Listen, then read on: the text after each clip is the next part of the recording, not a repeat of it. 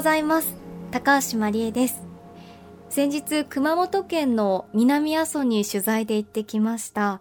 4月16日熊本地震から5年となりますが復興へ向けて歩んでいる方々取材してきたんですがその中で3月7日に新しくできた橋、新阿蘇大橋を歩いて渡ってきました。あの、記憶にある方も多いと思うんですが、地震で阿蘇大橋が崩落してしまい、5年かけて新しい橋がかかりました。あの、全長は525メートル、高さ高いところで97メートルある、すごくね、迫力のある橋です。で、橋の麓のところには展望所があって、そこに行くと、まあ、阿蘇の綺麗な自然も見えますし、あとは地震であらわになった岩肌を見ることもできて、あ、本当にこう5年経ってもすごく被害が大きかったんだなということがよくわかる橋となっています。あの、歩いてね、渡ってらっしゃるご家族の方とかもいらっしゃって、皆さん笑顔でね、渡ってらっしゃいました。ただ一方で地元の方にお話を伺うと、あの、喜ぶ声だけではなく、やはり地震で崩落した阿蘇大橋では命を落とした方もいらっしゃったので、あの、まだね、橋を渡ることができないという方もいらっしゃいますし、地元の方は新阿蘇大橋を見てちょっと心が痛む部分もあるんだよということを教えてくださって、ああ、そうだよなということすごく思いました。やはり新しい橋、新阿蘇大橋を訪れる方には、震災の記憶ということも知ってもらうことがすごく大切な場所となると思いますので、この新阿蘇大橋がそういった存在になって、未来にね、こう、愛される橋になっていくといいなということすごく感じました。いや、でも阿蘇は本当に温泉もご飯も景色も人も素晴らしい場所なので、ね、ぜひ動けるようになったら訪れてほしい場所だなというふうに感じています。さあ、GFN38 曲を結んでお送りします。命の森 Voice of Forest。今週は、はるか数千年、数万年、数百万年、数億年前のこの地球の生き物をめぐるお話です。お越しいただくのは、古生物学者の泉健太郎さんという若き研究者の方です。泉さんは、はるか大昔の生き物がどんな場所にいて、どんな風に暮らしていたかを、あるものを通じて読み解こうとしている方です。さあ、そのあるもの何でしょうか？ヒントは、最初の文字は、うで始まる3文字のものです。JFN38 曲をネットしてお送りします。命の森 Voice of Forest。今日も最後までお付き合いください。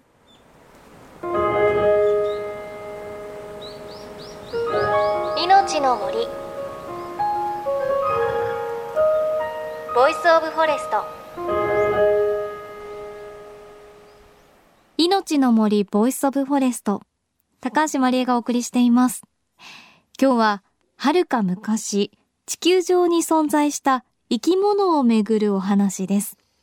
ただし注目するのは生き物自体というよりも、その生き物が現代に残した置き土産の方です。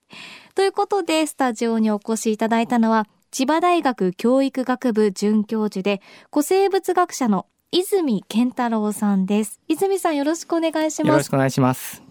早速なんですが、泉さん今ご紹介したように、古生物学者ということは、まあ、つまり、太古の昔の生き物の研究者ということだと思うんですが、具体的に何を研究されているんですか？はい。あの、古生物学者なので化石を研究しています。はい。ただ、あの、化石といっても私の場合は生根化石といって少し変わった種類の化石を研究しています。ええ、で生根化石、一言で言うと、あの動物の行動の痕跡と言っています。はい、あの生根化石にも種類があって、はい、えー、巣穴の化石とか足跡の化石とかいろいろあるんですけども、私はあのその中でもうんちの化石これに注目して研究しています。うんちの化石。うんちなんです。じゃあずっとうんちを研究されてるうんちを研究じゃないですねうんちの化石を研究そうですねうんちの化石ですけどもうんち研究してますということも多いですうんちって化石になるんですか？なることがあります。あの、100%全部がなるわけではないと思うんですけども、え一部のうんちは化石になりまして、はい、で、その化石のでき方も大きく分けて、あの、脊椎動物のうんちと無脊椎動物のうんちで異なります。脊椎動物あの人間もそうですけども、はい、背骨を持ってる魚とか両生類爬虫類哺乳類そういった動物なんですけどもそういった脊椎動物のうんちはまああのイメージ通りと言いますか水と有機物の塊という感じなので、えー、ほっとくとすぐ微生物に分解されちゃうのでこう周りがうんちだらけってことにならないんですよね、はいはいはい、ただしその分解を何らかの理由で免れて、まあ、ラッキーなうんちが地層中に保存されると化石になります。で一方のその無脊椎動物というと、えー、例えばこううんと、まあ、誤解みたいなうねうね系のやつのうんちってあんまりイメージないかもしれないんですけども、えー、なんていうんですかね砂とか泥をそのまま飲み込んでその中の餌を食べるので、うんうん、うんちのほとんどが砂なんですよね。なのでそういった砂のうんちも例えば巣穴の深くに砂のうんちが、えー、排泄されるということがあると化石になります。へえ、なんかあれですね。じゃあうんちの化石ってその自然に帰らなかったっていうか何らかの理由でラッキーうんち的な。あまさにそうです。普通はやっぱり分解されちゃったりバラバラになったりするんですけども、まあ、本当にこう何パーセントかはすっごくラッキーなやつが地層に残って今、えー、手元にこうあこれはうんちの化石だなとなるラッキーうんちたちです。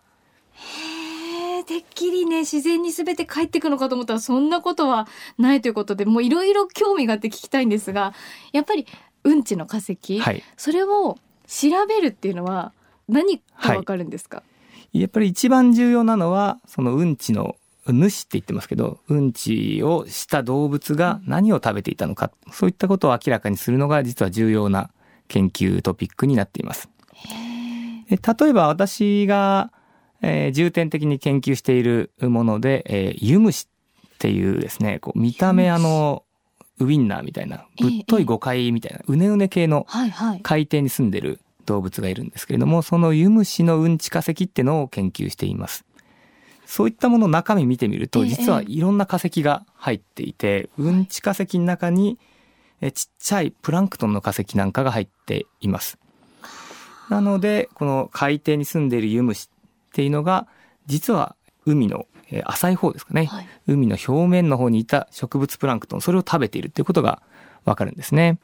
ただし、こう、海底からユムシがこう、うにょんって伸びて、海の表面まで体伸ばすってことは不可能なので、えー、表面の住んでる植物プランクトンがこうゆっくり時間をかけてこう沈降したっていうんですかね。沈んできたものを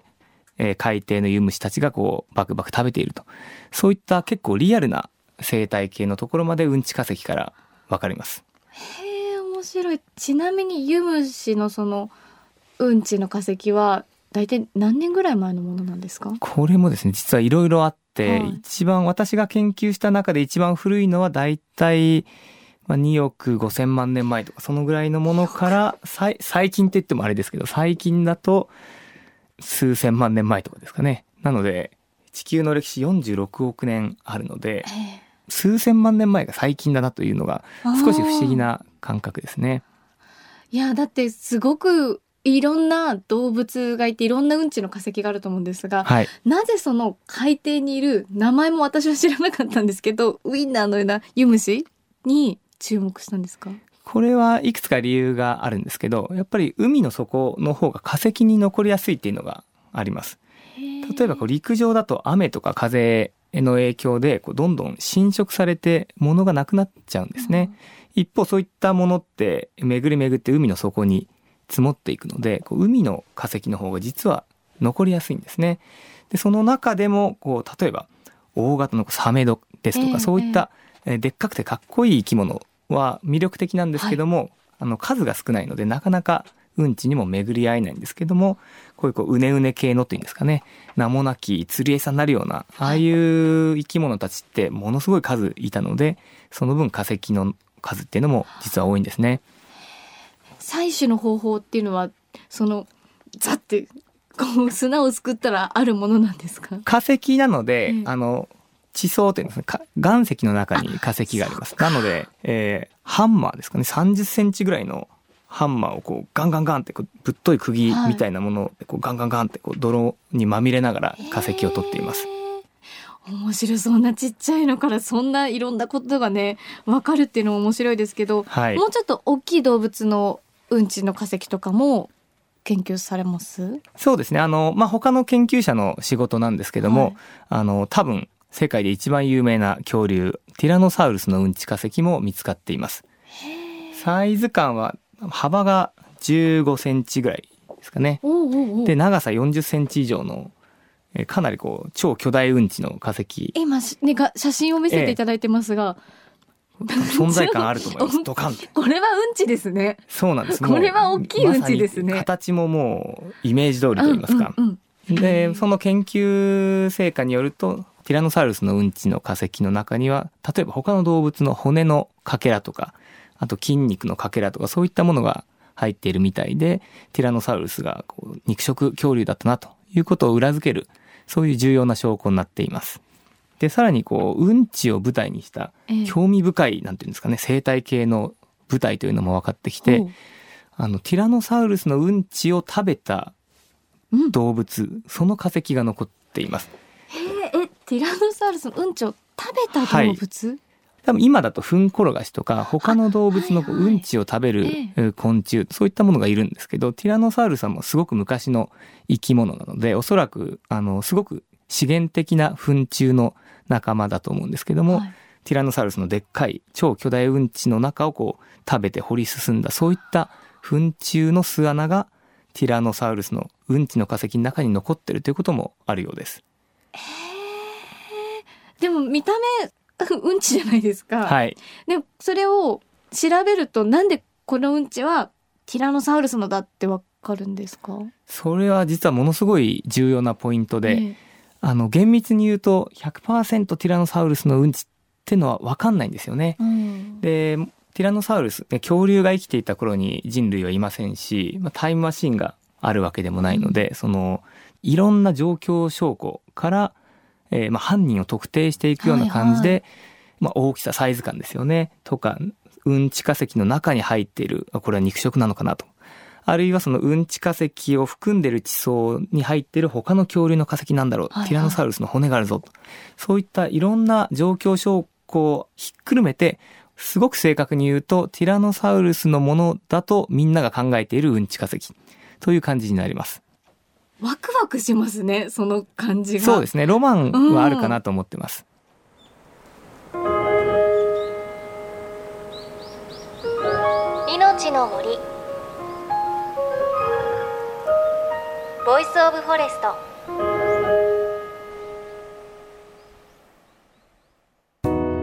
JFN38 局では東日本大震災で被災した沿岸部や全国の震災による津波被害が予測される地域に津波から命を守る森の防潮堤を作る鎮守の森のプロジェクトを支援する募金を受け付けています。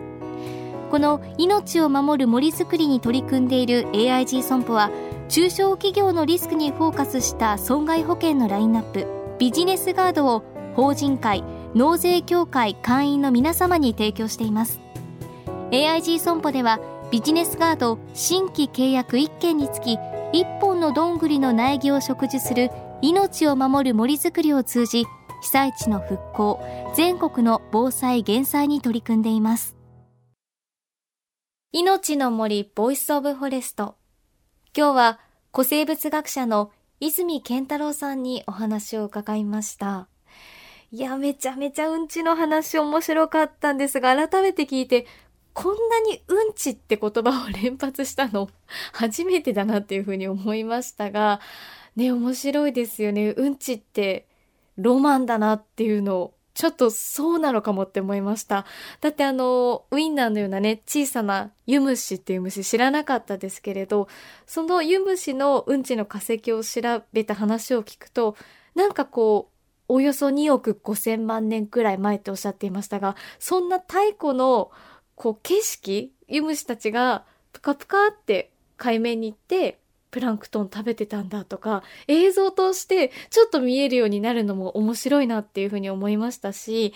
ティラノサウルスのうんちですよね。これネットで出てくるかな？見ていただきたいんですが、もうガチうんちです。大きいうんち。で、それを調べると、まあ、それを食べてた虫もわかるし、あときっと、いろんな状況証拠から、これティラノサウルスのうんちかもってなった時、めっちゃ盛り上がったんだろうなとか、いや、うんちの化石すっごく面白いし興味深いなっていうふうに思いました。何ですかね、子供だけじゃなくてやっぱり大人もこの3文字のワードってなんか興味惹かれる部分 ありますよね。あの、まだまだうんち化石をめぐるお話、てんこ盛りです。より詳しく、うんち化石知りたいなという方、泉健太郎さんの本、うんち化石学入門というのがありますので、ぜひぜひチェックしてみてください。来週も泉さんのお話、続きをお届けしていきます。また番組ではあなたの身近な森についてメッセージお待ちしています。メッセージは番組ウェブサイトからお寄せください。命の森 Voice of Forest。お相手は高橋まりえでした。この番組は AIG 損保の協力でお送りしました。の森 Voice of Forest。